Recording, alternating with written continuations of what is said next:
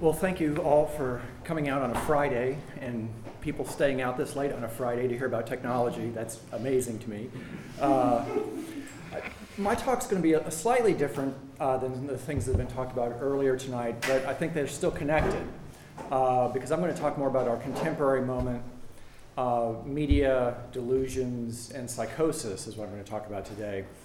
Uh, but in many respects, as I was listening to these other papers, uh, to the extent that uh, Jeff was translating them for me, uh, I realized that there's still very much, the, what I'm going to talk about tonight is very much still about how we think about what thought looks like, thought as energy that might be out there hovering around us.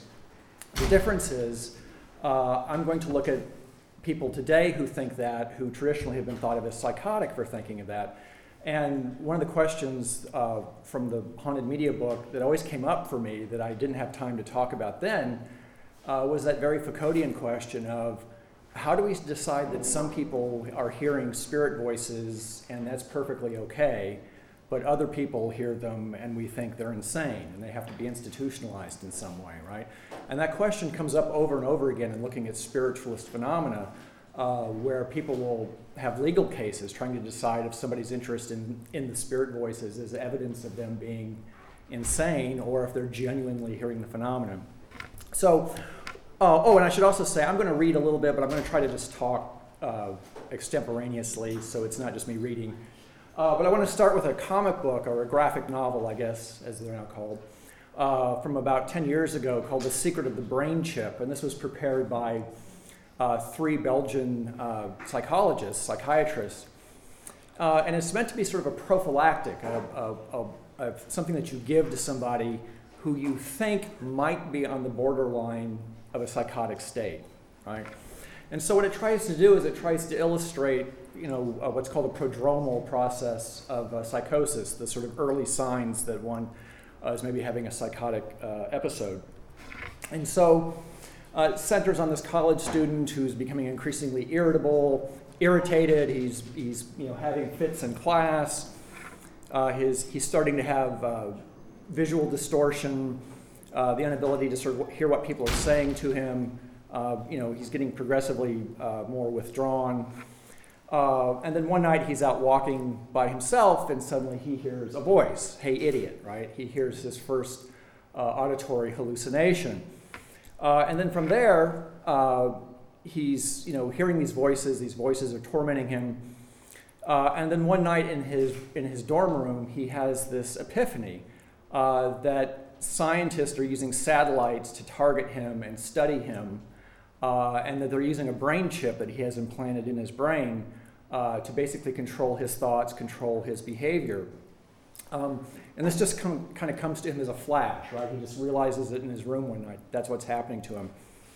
Uh, after that, uh, and this is very typical of, of psychotic states, it, everything around him becomes meaningful. So he goes to the shopping mall uh, to try to stay away from these voices and signals, but every sign that he sees in the mall is speaking to him in some way, right? And then finally, uh, he goes to uh, a television store, electronics store, and they have a camera pointed out at, out of the window where it captures his image and then puts it on 50 television screens uh, in the storefront. And that's where he has his break. You know, he realizes, oh, it's true, I am being looked at by media, and he goes into a full psychosis. Um, if you're worried about Paul, happily he makes a recovery at the end. Uh, he through through the intrepid work of uh, psychiatry and pharmacology, he is he is cured by the end. Um, anyway, why I start with this is I find it a fascinating document because it's all about the timing of when you give this to somebody. Meaning that if you're the person, and this was meant to be a comic book that doctors would give to patients that they suspected were exhibiting early signs of psychosis. If you give it to them early enough, they might still be attached enough to the social world and reality that they might read it and reasonably think, oh, yes, I see now, I'm having psychosis, I should get some help for that, right? On the other hand, if you give it to them too late, it's a confirmation of all their worst fears. Uh, it's, I think people are watching me, or I think that people are reading my thoughts and then suddenly your doctor gives you a, a comic book illustrating how that works, so it's, it's kind of a controversial, uh, to the extent that the comic book can con- be controversial. Um, but you can see what I mean about it. It's a very dangerous thing to give somebody uh, in terms of kind of making their delusion become concrete and real. Uh, and I would also say this is going to be an increasingly difficult problem for people in the future. Uh, and one of the things that I'm interested in in the, in the book project uh, is the fact that this is the preeminent delusion uh, of our contemporary moment. And it's one that really starts to emerge. I'll do the, some of the history here in a second. But there hasn't been any hard scientific empirical studies of this, but anecdotally, if you read psychiatric literature, uh, there's this kind of agreement that by far the most common symptom among paranoid schizophrenics is to think that the media uh, are after them in some way.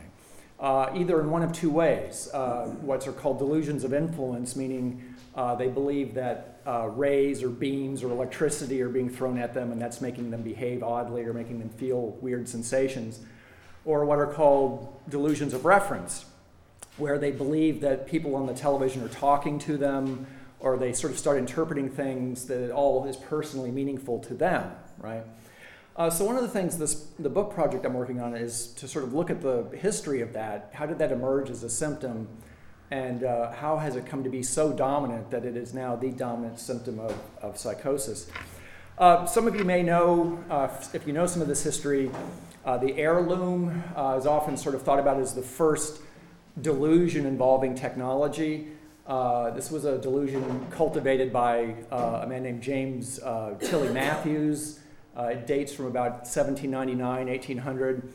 And uh, do people know him? See anybody that anybody knows who James Tilly Matthews? It's a really interesting figure. He, he sort of single-handedly decided he was going to broker peace between England and France right after the Revolution.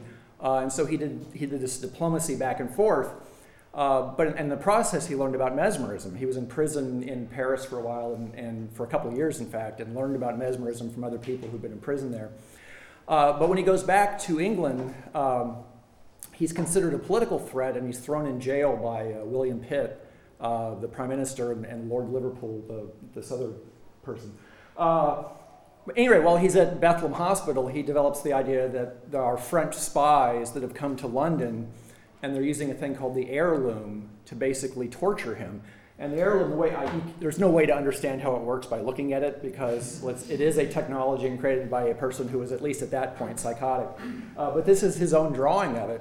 Uh, the premise was that uh, by playing like keyboards, like an organ, uh, these French uh, spies could weave thoughts and weird sensations in magnetizing gas basically and send the gas out to control thought and behavior by playing this organ.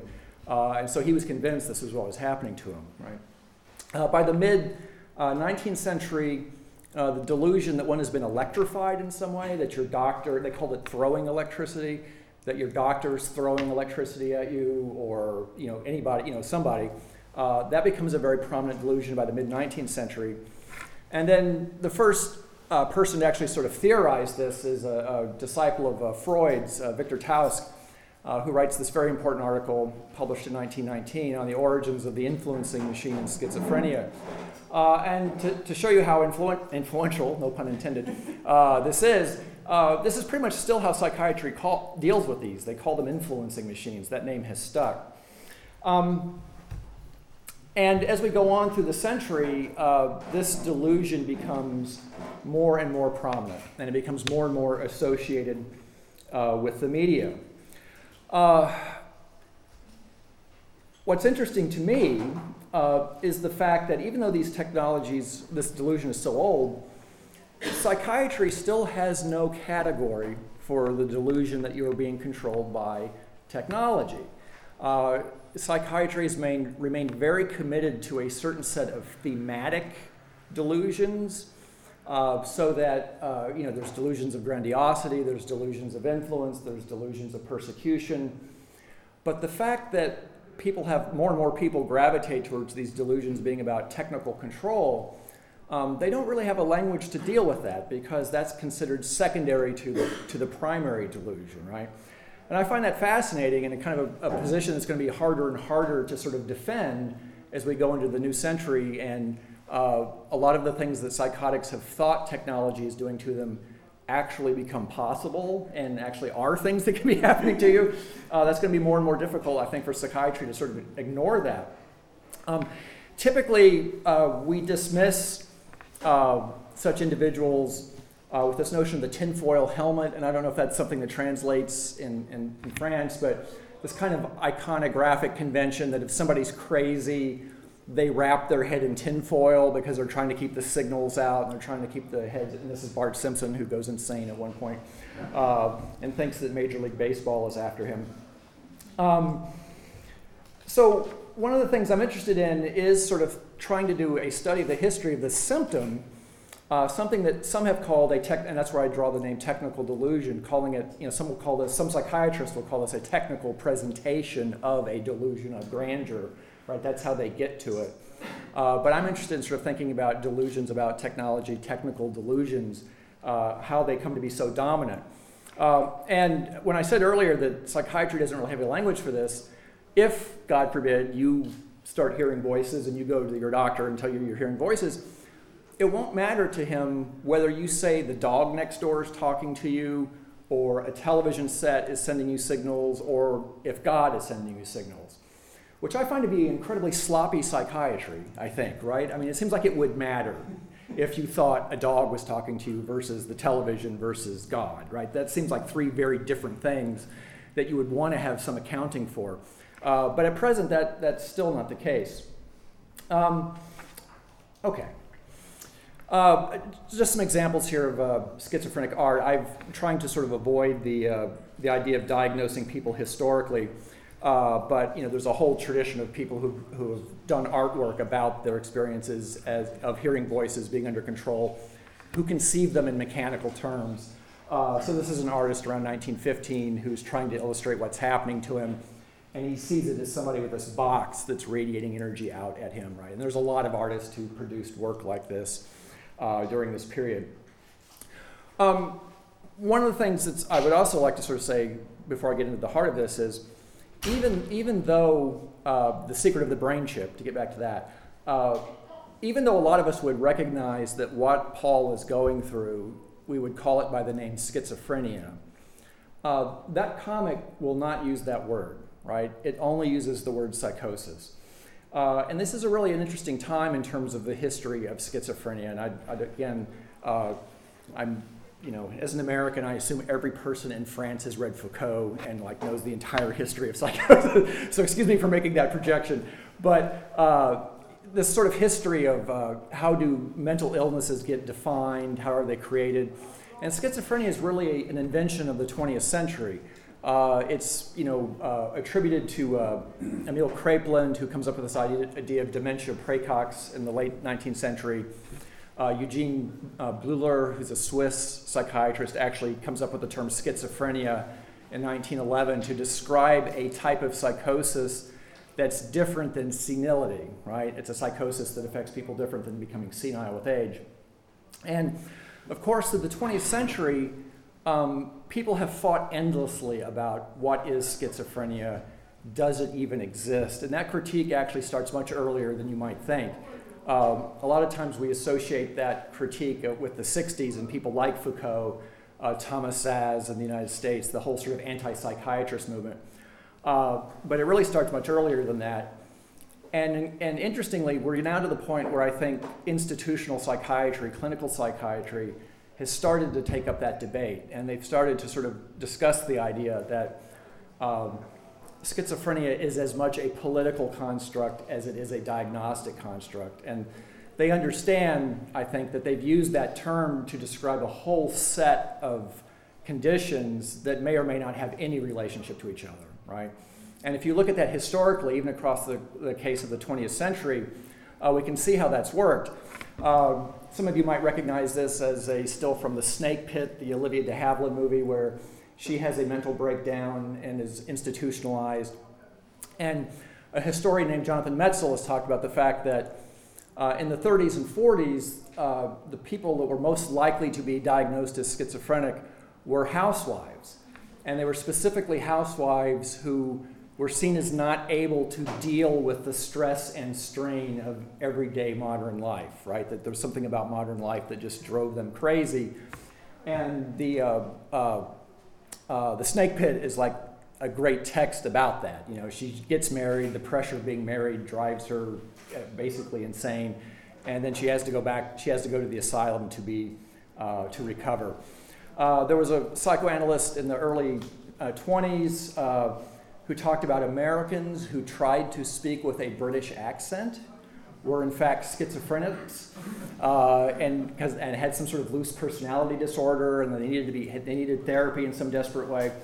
Um, by the 60s, interestingly enough, uh, at least in the US, uh, schizophrenia is associated primarily with African American men. And, uh, and again, Metzl's written a really interesting book about this. It's called The Protest Psychosis, where white psychiatrists, white middle class psychiatrists, are looking at African American men who are joining things like black separatist groups like the Black Panthers, the Weathermen, the Underground. Uh, they're engaged in riots where cities are burning. A lot of uh, major American cities in the 60s have race riots, essentially uh, uh, Chicago, Detroit, Los Angeles. And for, from the perspective of these white psychiatrists, it's just crazy that you would burn down your own neighborhood. You must be schizophrenic, you must be psychotic. Uh, and so this is an ad from 1970, which to me, it's James Brown. You know, it's James Brown being diagnosed as, as assaultive and belligerent, and he needs to be put on a course of Haldol, which is a very powerful antipsychotic drug, right? And you even see this kind of fist of like, you know, uh, I'm coming to get you, white person, right? Uh, so this kind of historical flexibility of the, of the category, and of course, we're, I'm sure we're all familiar too with the sort of uh, historical critique of psychopharmacology, it inventing illnesses to treat. My favorite being um, I don't know if it's marketed here under the same name, but Paxil. Uh, is social anxiety disorder something that's talked? Not for him. he's clearly he's clearly an extrovert, I would say. Uh, well, you know now uh, a, a, colleague of mine at, uh, at Northwestern, Christopher Lane's written a book on sort of the history of shyness and how, of course, to be shy was at one point seen as a admirable quality uh, and not to be sexist about it, but it was especially seen as an admirable quality in women. To be shy was to be good. Uh, but of course, now under you know neoliberal capitalism, uh, if you're not out there just constantly marketing yourself and branding yourself and trying to create attention for yourself, uh, you're in some sense going to fall behind. You know, so you can't be shy. Being shy is is fatal now. And so this, you know, Paxil, you take Paxil and you go from the sort of wallflower to uh, Miss Karaoke, right? Uh, uh, singing everything. Okay. Um, so uh, uh, I don't mean to get into the weeds of, of the uh, IC, what's the ICD up to now? 10, ICD 10, the, the World Health Organization catalog for diagnosing diseases. And then in North America, they use what's called the DSM, which just came out in its fifth edition. and one of the concessions that they've made now is that they now call schizophrenia a spectrum, right? It's no longer just a binary disease. You have it or you don't have it. It's now on a spectrum. And I find this really interesting in psychiatry generally, where everything's on the spectrum now, uh, which in some ways is a very kind of nice gesture of like, oh, you're, you're only 10% schizophrenic, not 90, so you're okay. Uh, you're functionally schizophrenic. Um, but it's also got this odd effect of making sure that all of us are insane at some level. Like we all have a pathology uh, because we all are somewhere on the schizophrenic spectrum, somewhere. I mean, we might be 2%, but that means that there's somebody else who's 1%, and they, therefore they're more sane than you are, I think, you know. Uh, but anyway, they're really, not to be facetious about it, but they are trying to come to terms with what they're going to do with this as a diagnostic category, and there are some calls to even eliminate it um, because they don't really know uh, sort of what to do with it. And, and again, uh, not to make it like this is a med school lecture, but even at this point, uh, they don't have a definitive ideology cause for what they call schizophrenia. Uh, there's a lot of work that's been done. You know, there's been this whole debate forever about is it psychodynamic, meaning is it got something to do with uh, family relations, dysfunctions in the home? Is it completely biochemical?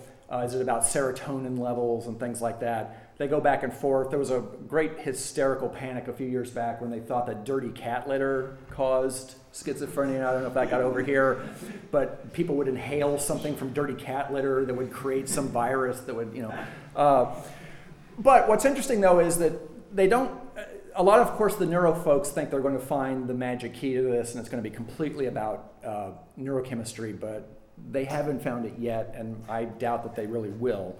Uh, so the long, di- the long detour here is basically to say the way that schizophrenia is diagnosed today is still the way it was diagnosed in 1911, which is to say a patient goes to a psychiatrist or to a clinician of some kind, and the, it is the clinician's job to determine one, are they having hallucinations? Two, are they uh, having delusions, right? And that's basically what gets you the ticket, the schizophrenic ticket, is if you have hallucinations and delusions, right?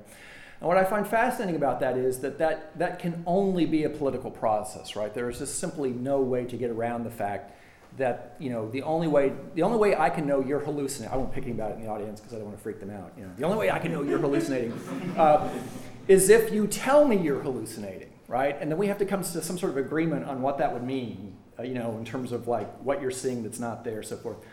Delusions are even harder, right? Because in delusions, you're having to make a judgment call about what constitutes reasonable belief, right? And that's the kind of dilemma a psychiatrist is put into if somebody starts talking about, say, a brain chip, right? I have a brain chip in me. I know I do.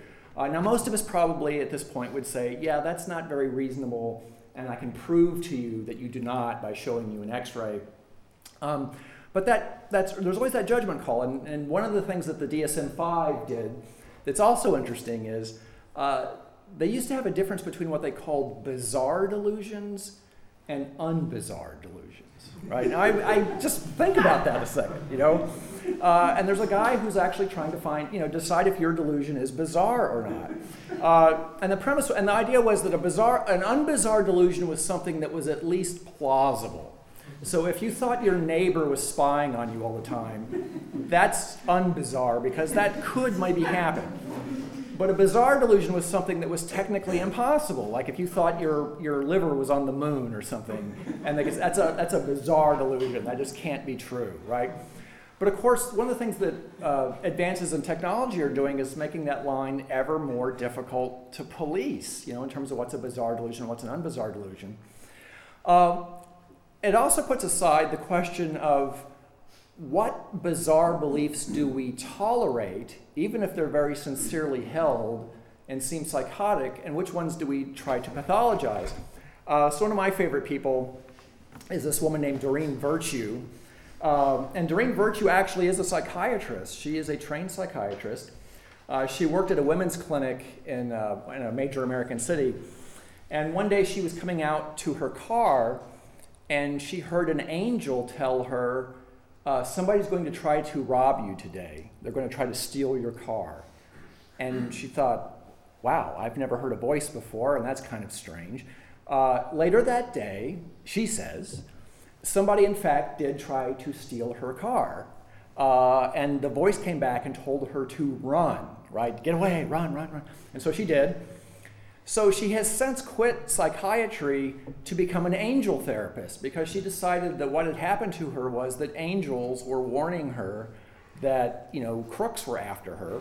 And she's since gone on to create this very nice empire for herself. Uh, there's an angel therapy meditations phone app, uh, a best selling author of Messages from Your Angels. Uh, she does speaking tours. Uh, she does workshops. She does a cruise up the Pacific coast where, for like $1,000, you can ride with her to Alaska and she'll give you a screening. Um, there's really nothing she hasn't embraced that I can tell. Uh, she, angel astrology, uh, angel card reading, uh, and an angel diet book, uh, Losing Your Pounds of Pain, right? Uh, where angels are worried about, you know, don't eat that Twinkie you know, don't eat that, don't eat that food. Uh, so she's kind of an interesting figure in that, that respect, in that she often counsels people who say, she teaches people how to hear angels in their head, right? And so it's an interesting question as to why is she allowed to roam the streets free? Uh, and yet somebody else who says, I think that the CIA or some governmental agency is, is dousing me with electricity, why they instantly get locked up, you know, I, I think is an interesting question. At least one we should, uh, uh, I won't go into the Arcturians, but uh, there are a whole other group of uh, people who think that aliens live in an invisible spaceship outside of uh, a desert in the US.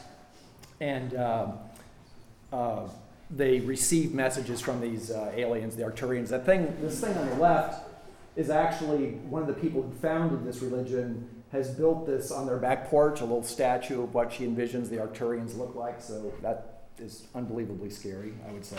Uh, all right, so we might say, well, um, and what I think is fascinating about those beliefs is they've, some, in some sense, been grandfathered in. Like, is that? I don't know if you have that term that. Uh, the idea that we allow those people to be around still because their psychosis is so old that it's not seen as threatening or dangerous anymore. So if you really believe angels are following you everywhere and giving you messages, we just kind of humor that, you know, because that's such an old belief that we just kind of okay, well that's fine.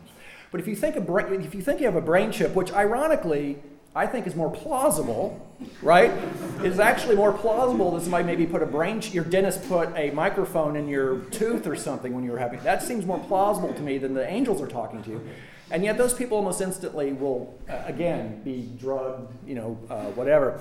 Um, and what makes this especially perplexing now is. Um, uh, the Defense Department in the US, this is one of the scariest organizations on earth. I would almost tell you to avert your eyes and not look at the screen because you're all in danger.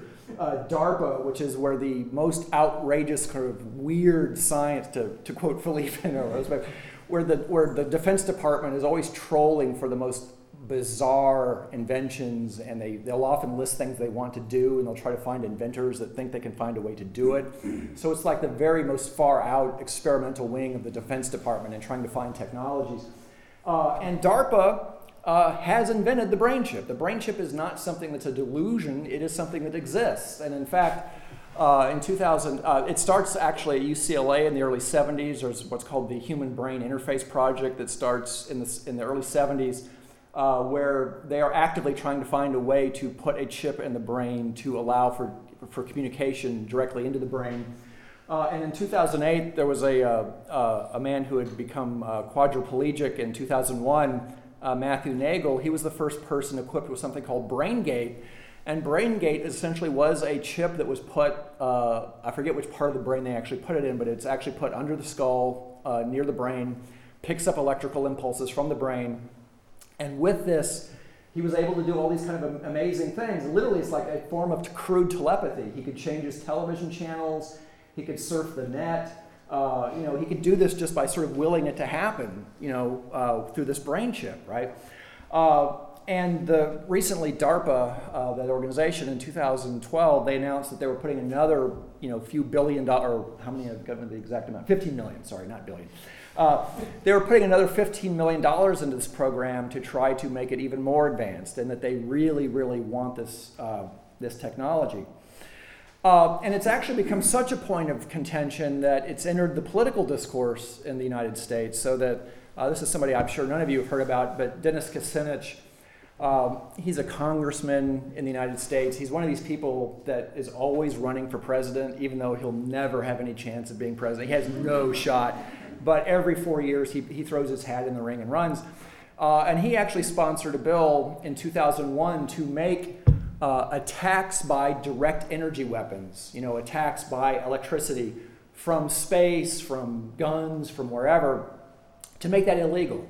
Uh, to make it a federal crime to try to control minds or to try to uh, make people ill, mentally ill, physically ill, whatever. Uh, this is kind of a parodic, somebody's making fun of him, obviously, as he's obsessed with the satellites that are going to give us, right? Uh, the bill went nowhere, did not pass. Uh, however, as United States politics get increasingly insane and bizarre and right wing, I would say, uh, there's actually been a couple other congressmen who have succeeded in passing anti brain chip legislation. Uh, this gentleman on the left, Ed Setzler, uh, who's from Georgia, uh, has uh, gotten a bill through uh, that in the state of Georgia it is now illegal to put a brain chip in somebody. right? Uh, I don't know if that was a burning issue for him, but you know, he decided it was worth his time to outlaw brain chips in Georgia. Uh, uh, the guy on the right has done the same. He's also extended it to uh, RFID chips, right? That, that, having a chip implanted in you, either a brain chip or just an RFID chip, uh, should be illegal. And, it, and it's funny, but it's also scary because what both of these guys are doing, they're both, not to be partisan about it, but they're both Republicans, they're both far right, and they recognize now that the election of uh, President Obama in 2008 has driven a significant amount of the American population clinically insane. They are, they are so unbelievably paranoid that Obama is out to get them, you know, to take their guns away from them, to uh, make them eat apples rather than meat, you know, uh, to do all these horrible, horrible things. Uh, they become so paranoid that it becomes within the realm of, of acceptable political discourse. These guys don't think brain chips are going to happen, right? But they know that they have constituencies that are paranoid enough now that that's something they think about and something they worry about. And so they score enough political points with their base to pass these stupid laws. Uh, and a lot of them are, are, religious conservatives who think that the RFID chip uh, is the mark of the Antichrist. All those you have those in your credit cards, the Antichrist has gotten you. Uh, they used to think it was the UPC uh, symbol, the universal price codes on uh, the graphs on products. Uh, now they've moved to the, to the brain chip. Um, Okay, so again, this, my point here is this idea that, well, yeah, if you'd said you had a brain chip 20 years ago, you would obviously have been, that's just ridiculous, right? But now the ground is being set discursively within popular culture, within politics, within science itself, that if I go in and say I've got a brain chip, you know, a psychiatrist had better damn well listen to me closely. you know, he's going to have to really prove to me that I don't because, uh, you know, it's increasingly the science is there. All it's missing is means and motive. You know, when could it have been done and who would have done it, right, and so forth. Um, and one, the group that I'm really interested in, um, and you'll find you have them uh, here in France as well, they are everywhere. Uh, they have used the internet to sort of create this international community uh, of people that call themselves targeted individuals uh, TIs or TARGs is what they call each other. And what I find fascinating about them, uh, they are people who 20 or 30 years ago would have been diagnosed as schizophrenic. They feel that energies are targeting them. They feel weird sensations they can't explain. They hear voices. Here's a chart of all the things that they think can happen to them.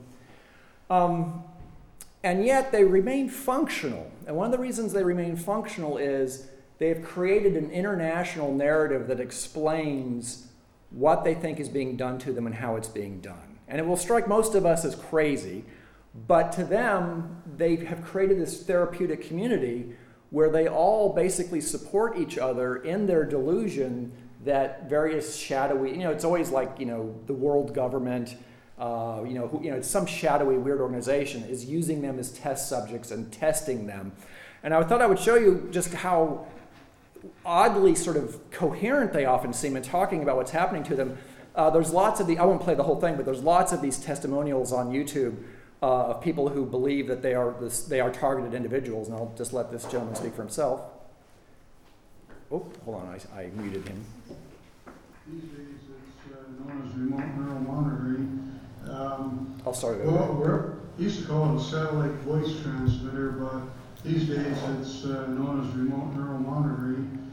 Um, well, wherever I go, I, I have this, uh, I, let's call it a broadcast signal that, that uh, is with me. If I go to a, a bus, uh, on, sit on a bus, and someone has a cell phone, uh, the next thing I know that this uh, person will be able to hear slander on his phone.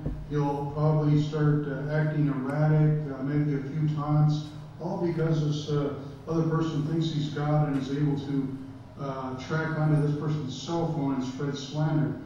It, it, it's a hell of a technology, this remote uh, neural monitoring, and it, it, has a capability of um, reading a person's thoughts, uh, tracking onto uh, cell phones, headsets, uh, televisions, any electronic device, uh, as far as I know, this individual is able to track onto. And I wouldn't mind if he's just going to watch me or something, but the tracking on and the harassment, Okay, so, and there's lots of these out there. Uh, and they range from people who actually think that, that are hearing voices put in their head, other, others just think they're being harassed electronically. Uh, there's a lot of them have websites where they chronicle what the government is doing to them, uh, and they, you know, they post videos. They make these very interesting, complex websites about what they perceive is happening to them. One of the things they're especially worried about is something called gang stalking. I don't know if people have, has anybody heard that term before? To be gang stalked. Um, I, the way I always explain gang stalking is it's, it's kind of the essence of paranoia, but they believe it's being orchestrated by the government and has a lot of technology involved. To be gang stalked is suppose uh, you're going to work one morning and you stop to get uh, a cup of coffee, and the person in front of you gets out like their wallet and they, they drop their change and then they're counting the change and they don't have the right change and they're slowing you down and then you run to your bus and you miss your bus by about 15 seconds, right? And then you start, aha. It's, you know, they, they perceive that the people around them have been hired by these powerful organizations to orchestrate these performances of harassment. Uh, and so that that person that you thought was innocently dropping their money, and they were gang stalking you. They were part of a gang that was out to stalk you, right? Uh, and so uh, this one website, Cowards, you know, why won't the government acknowledge that gang stalking is, is going on? I thought I would show you just again a little bit of what a gang stalker perceives as happening to them. And again, I won't play the whole video, but this is a woman who had had enough of being gang stalked in her neighborhood. So she decided to make a video about it, and it's become one of the, the big videos in the gang stalking community. This video illustrates the concept of gang stalking. Gang stalking is also known as vigilante stalking or cause stalking, and it involves using several different individuals and vehicles to give a person the message that they are being stalked, yet not give them the ability to identify a single perpetrator. I've just bought a video camera, and this is the first time that I've taken it out. Instead of driving away as I normally would, I sit and play with the zoom on the camera. I hadn't realized the cyclist was sitting at the corner. I actually discovered him after I zoomed in on him. So I decided to sit and keep filming. This is something the stalkers didn't expect me to do. Notice the hand movements here. The guy lifts up his hands, points at the car that's approaching. His hands go back down again, and then he leans towards the car. Also, notice that the white car is missing a hubcap. This is important because the car will be coming back. You may have noticed that I've altered the video slightly. I've inserted still images to illustrate certain points a little more easily. As the ladies approach the corner, there's no indication that they know the guy until they get close to him. Watch as the blonde woman walks toward him, and obviously he says something to her, and she turns around and looks in my direction. The other woman seems to stop herself from turning around completely. The blonde woman points at me. Watch now as the guy on the bike signals someone else. He looks at his wrist as though looking at the time, then turns his palms upward as if to say, I don't know what's going on. This is just before a cyclist and a car come by.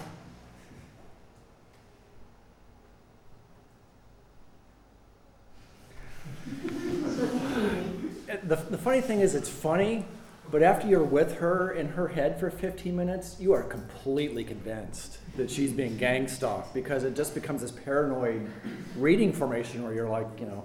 Um, just to give you some other examples, uh, one of the things that they're very worried about is they believe that, that these agents will move into apartments nearby and they will weaponize their microwave ovens so that you take the door off of a microwave and you can dose people with the microwave through the wall and create various levels of illness.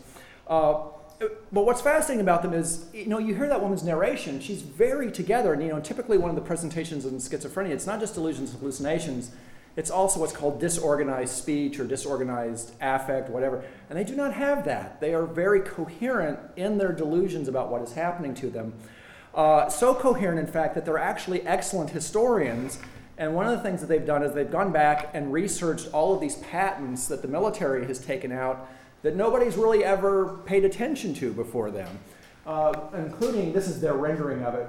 But they, they point to a patent that the uh, Air Force, US Air Force, took out in 1974, which was a technology for basically sending microwave pulses to the inner ear uh, so that you basically vibrate the bones in the ear directly rather than go through the acoustic pressure of the eardrums. Um, and so they say, well, look, you tell me that I'm psychotic because I can hear voices in my head. The military can do this, right? They have the technology to project voices directly into the head uh, without having anybody else hear them. And so this is the explanation of how this works. They've got more of the patent, right? Uh, you tell me I'm crazy because I feel like I'm always being irradiated or heated uh, by rays that are out there in the atmosphere. They will point to something like the government's Medusa project, and uh, again, I, I hate to not show a clip, so I'll just show a little bit of this one.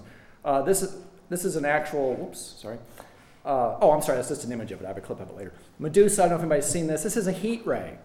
Uh, and this is an anti personnel device that is used basically to break up protest and demonstrations as a non lethal weapon. And what it does is it shoots, a, it shoots microwaves at the skin that are so hot and scalding, even though you're not, quote, really getting burned, uh, you feel like you're on fire, and so you run, you flee. So it's a way of, it's called the, I love this name, so only the military can come up with names like this active denial system, right? Uh, and uh, I'll show you a little bit of them extolling the virtues of why this is such a great thing. But again, put yourself in the mind of somebody who's feeling these energies all the time, and you'll see why they have reason to be worried. Our troops across the globe are involved in complex peacekeeping, humanitarian, and combat operations. There are no longer clear lines that define a battlefield or a combat zone. Operational areas include a complicated mix of military personnel, insurgents, and non-combatants. For this reason, our men and women in uniform want and need a safe and effective non-lethal extended range deterrent that provides them the ability to protect themselves and innocent non-combatants during military operations. In response to this need, the Active Denial System Advanced Concept Technology demonstration has built the first non-lethal counter-personnel directed energy weapon.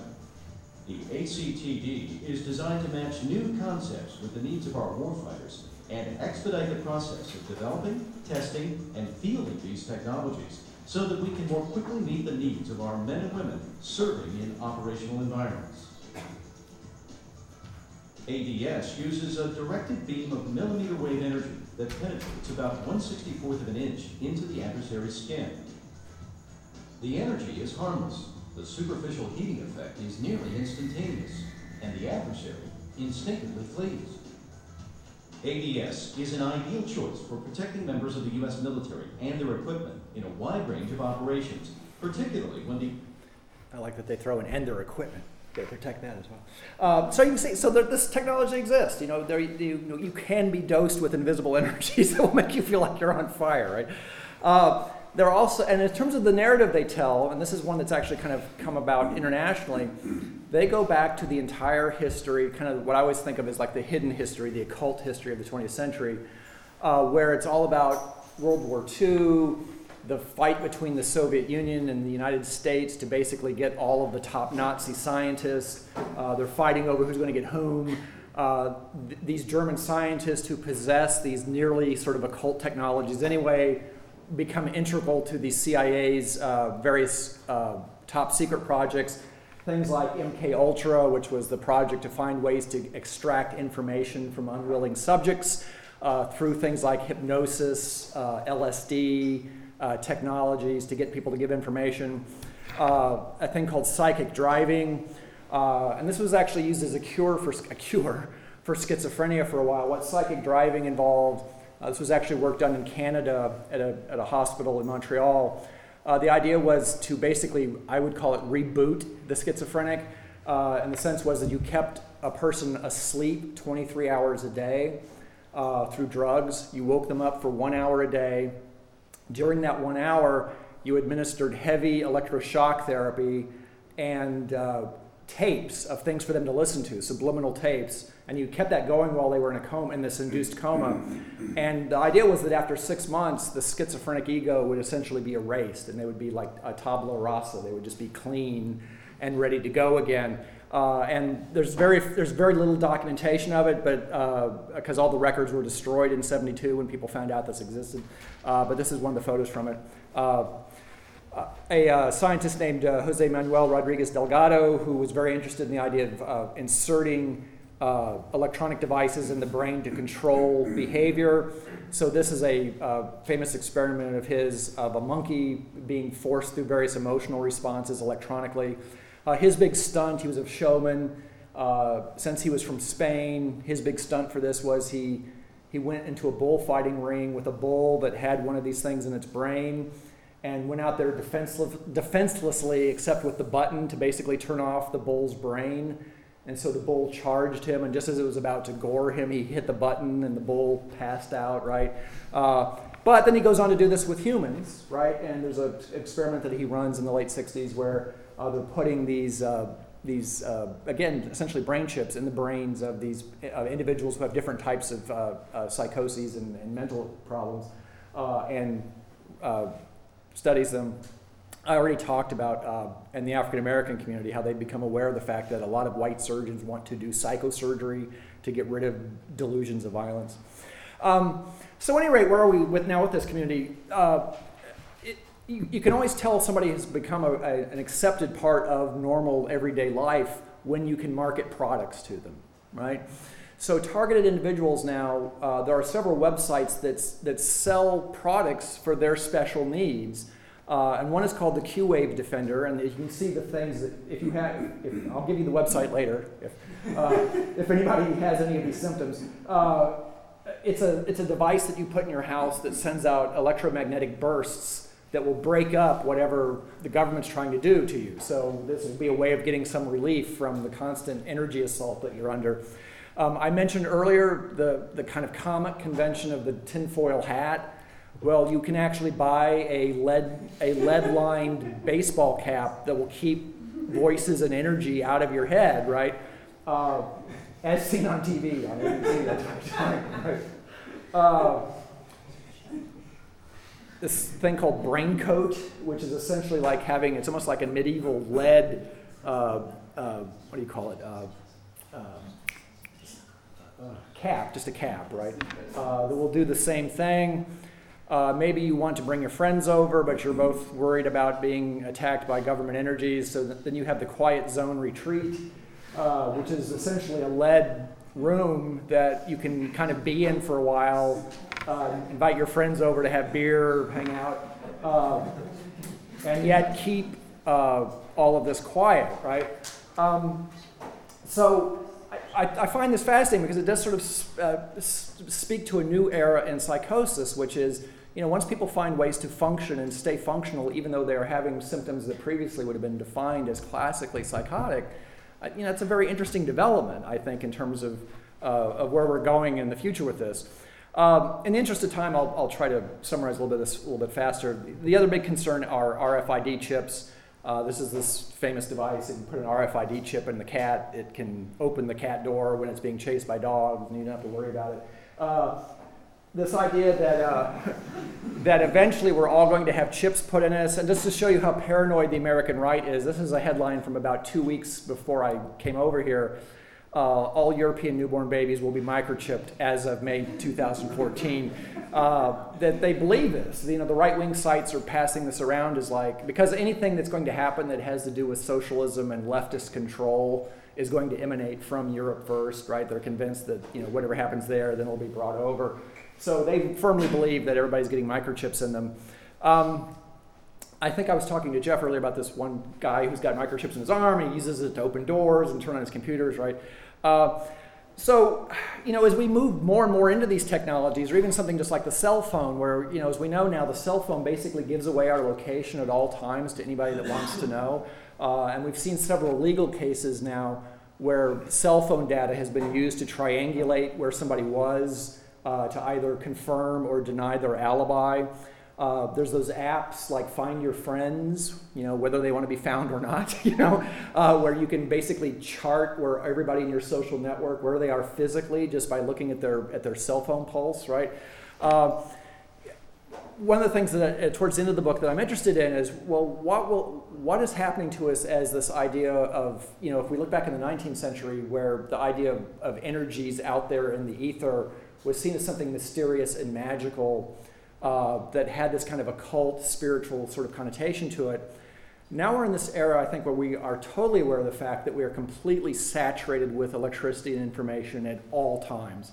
It's always there. Uh, and our belief in terms of how scary we think that is runs the, the spectrum from people who are just mildly concerned about electromagnetic pollution, right? People who don't want to live near high power lines because they think it's going to have a negative impact on them, to people who think, no, I'm actually having voices put in my head this way.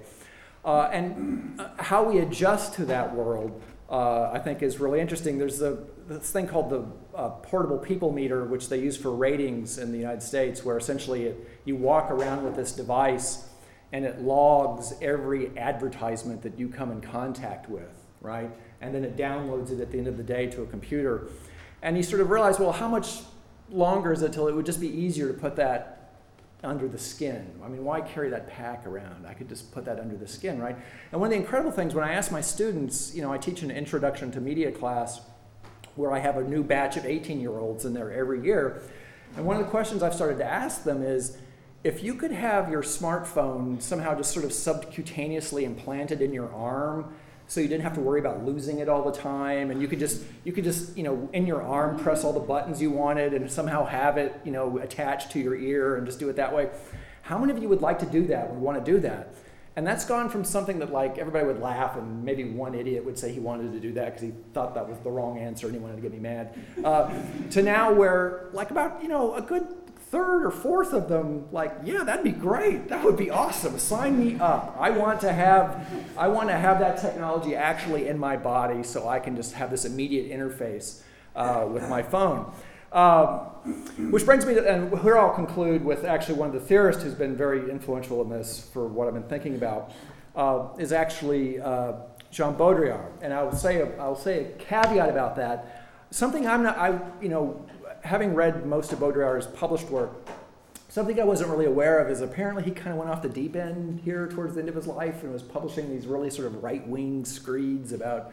Does this ring a bell? I don't know if people have been reading his, his articles that he was writing in the, in the newspaper.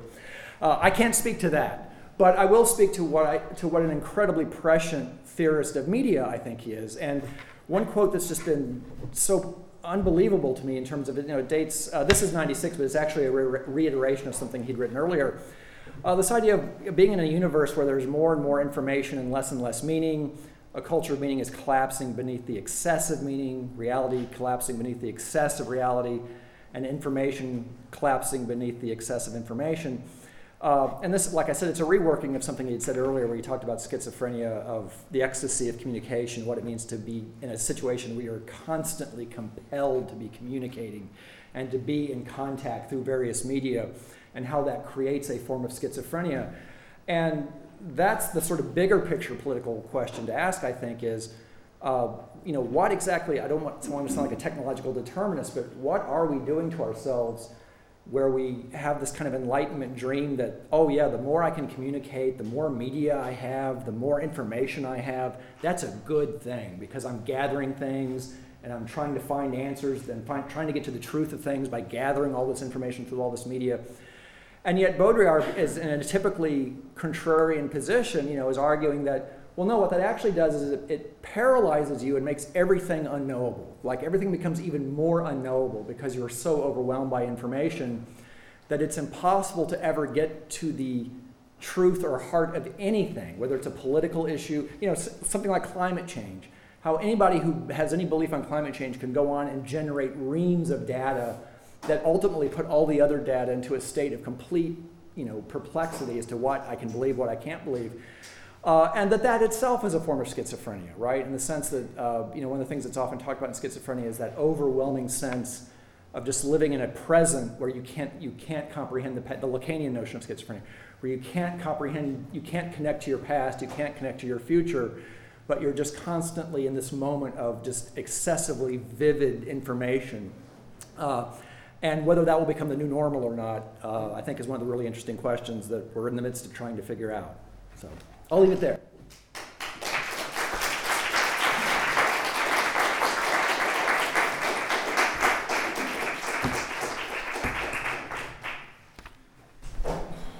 I know it's late, but, but if people have questions, I'm glad to, I'm glad to answer them. Huh? Ah. And uh, also, was, uh, when you were talking about those uh, uh, secret weapons, uh, Yeah. Like we had a, a little story in France about uh, a sound to get rid of the young people. Je sais pas si vous vous rappelez, euh. Oh, the mosquito. It was a little, a little uh, sound that you put uh, uh, under uh, 17 years old. Yeah. Uh, you, you, you hear the sound, so you, you flew away. Right, right. Uh, and it was like uh, for the neighborhood, you know. Yeah. And uh, there was like uh, some uh, a really serious. Uh, there was some town that was seriously uh, uh, thinking of uh, putting those technology into the into the neighborhood. No, It was Actually, like two years. actually, it was on the market. It was a company from the UK called Controls, uh. Control System, Yeah. and uh, it was called in the UK, uh, I think Mosquito, and in Yeah, France Mosquito. called Beto. Mosquito. Yeah. yes, But, yes. but uh, very recently, they decided to report this kind of equipment to replace it with like uh, uh, classical music. Because anybody under 17 hates classical music, right? Yeah, I mean, um, I, I don't if they have these shops where they, they they're called like spy shops where you can buy like surveillance cameras and all kinds of spy equipment. And uh, one of the things they sell is a device that you can take to somebody's house who you really hate and want to drive crazy, and you just hide it somewhere in their house. Uh, like maybe you, you throw it into an air vent or something when they're not looking, and it it sends out every you know 30 minutes. It sends out some horrible pitch noise that they can't locate. Uh, or, turn, or there's another one where you can put it on their line and it will turn off their electricity every half hour and then they turn back on. Uh, and it's an actual weapon that you can buy to try to drive somebody to the brink of psychosis by thinking, what's happening to me? Where's this at? Uh, but the mosquito, yeah, I, I'd heard about the British version of that where they were trying to do that. Yeah.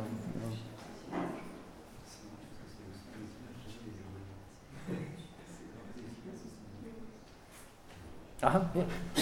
We was uh, expecting something which didn't come in your talk, so Oh. I guess you resisted it. or It might, it might be in a, it might be in a longer version.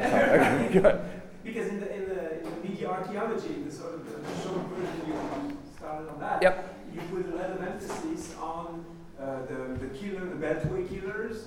Uh, Yep. Malmo, Yeah, yeah, yeah. I forgot what the Malvo, right. Right, Malvo, and the sort of the loop that goes from there, um, seeing the Matrix, Yep. and then being on TV, and Yep. the loop between the media and the illusion. Right. Uh, and here you could say all of these people hearing voices, they hear voices from uh, Fox News Yep. telling them that the government is putting Yep. shit in their brain, and they're right that they're hearing voices. Right, right. Fox News is just Yeah, yeah, right. Telling them. Yeah. So, uh, do you is it do you want to avoid this type of Oh, no, no, I- I- or or is it still at the horizon of what you want to do with this? No, I, the, the last chapter actually tries to make the argument that there's this interesting inversion going on, which is if the classic paranoid symptom of the 20th century, excuse me, was to think that somebody was using technology to broadcast voices at you into your brain, I'm fascinated now by the delusion that, and I'm using the word delusion uh, broadly, but the idea that everybody thinks that they have the ability to control the media and intervene in the media. So, this idea that everybody, either through being Twitter famous or uh, blogging or whatever, that they think they're having some impact on the larger horizon. So, it's almost like this inversion of the delusion. And, uh, and the Malvos are interesting. Uh, uh, he's referring to uh the, these snipers in Washington, D.C., who shot and killed 10 people. And when they found, when they were finally caught, uh, there was a sen- they were trying to sort of argue that they were going to make a, ma- a matrix defense, what they called the matrix defense, which was that they thought they were in the matrix, and so they were psychotic because they thought that you know they were killing video game characters or whatever. But the argument was much more sinister than that because it was a Baudrillardian argument. It wasn't a it wasn't a matrix argument. It was a Baudrillardian argument in that the younger of the two, uh, what he meant by the matrix was he meant that he was trying to create a sort of a simulated pseudo event that would create mass panic. So one of the things that they did every time they shot somebody and killed somebody, they left behind a playing card. Uh, and they did that completely because that's something you would do in the movies to signal like an awesome serial killer, right? Uh, that they were trying to create a media panic and very explicitly were trying to manipulate the media through their actions because they, they had this larger theory that they were going to create uh, uh, a, a race war in the United States and then all every African American was going to move to Canada and create some new sort of utopian. You know, th- they were crazy, but their way of thinking about the media was not crazy. Media activism Yeah, it was media. It was media activism, and it worked because uh, for about two straight weeks while they were at large, it was impossible to turn on the television and not have them talking about these snipers that were loose in Washington. And so the fact that that kid, the younger one, the one that was a teenager, that he understood that oh yeah, if we want to make this happen, the killings are kind of incidental.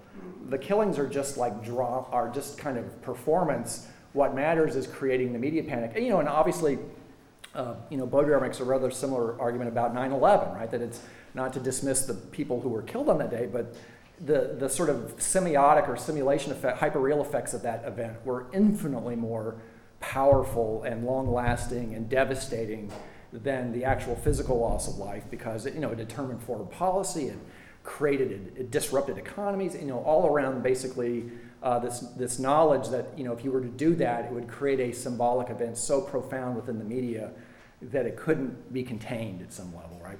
So that's what I'm interested in. And there's a whole lots of these cases. There was a there was a woman in the 2008 election who was supporting uh, the uh, John McCain, who was the conservative running against Obama, and she decided that her thing she would do is she would carve the letter B in her cheek and claimed that she'd been attacked by a group of black thugs who had held her down and carved a B for Barack, right?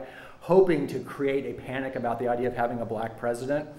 Uh, her only failing was she did it in a mirror, so she got her B backwards. so, so she later she later had to admit that it, she did it herself. But that idea of that's how you're going to, you know, that idea that that's kind of diabolical, you know, that to think that I know how I can create a media. The, the last one I'll give you because he's my favorite. Uh, there was a guy in Wisconsin who was very concerned about uh, legalizing pot, and so his idea was, and this, and to, I know we have artists in the room. If this guy had gotten a grant, an art grant to do this, he would be celebrated in every art gallery in the world.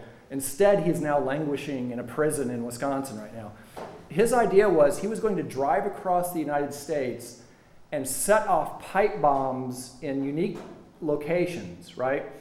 So that when the nightly news started covering this campaign of terror of these pipe bombs going off, what would gradually emerge would be a big smiley face on the United States, right? He was going to he was going to blow up. One was going to be an eye. You know, he went to Illinois, blew up one there for an eye, drove out west to Colorado, blew up another one for an eye. Then he went down south, and he was going to start making them in a, in a sequence to make a smiley face, and it's brilliant. you know, that's just brilliant. And I can say that because nobody really got hurt. You know, he, he didn't kill anybody.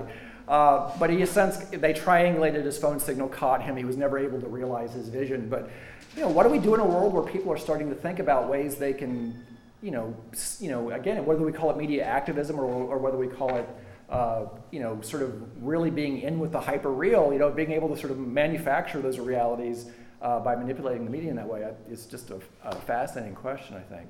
So yeah, absolutely. All right. All right, thank you.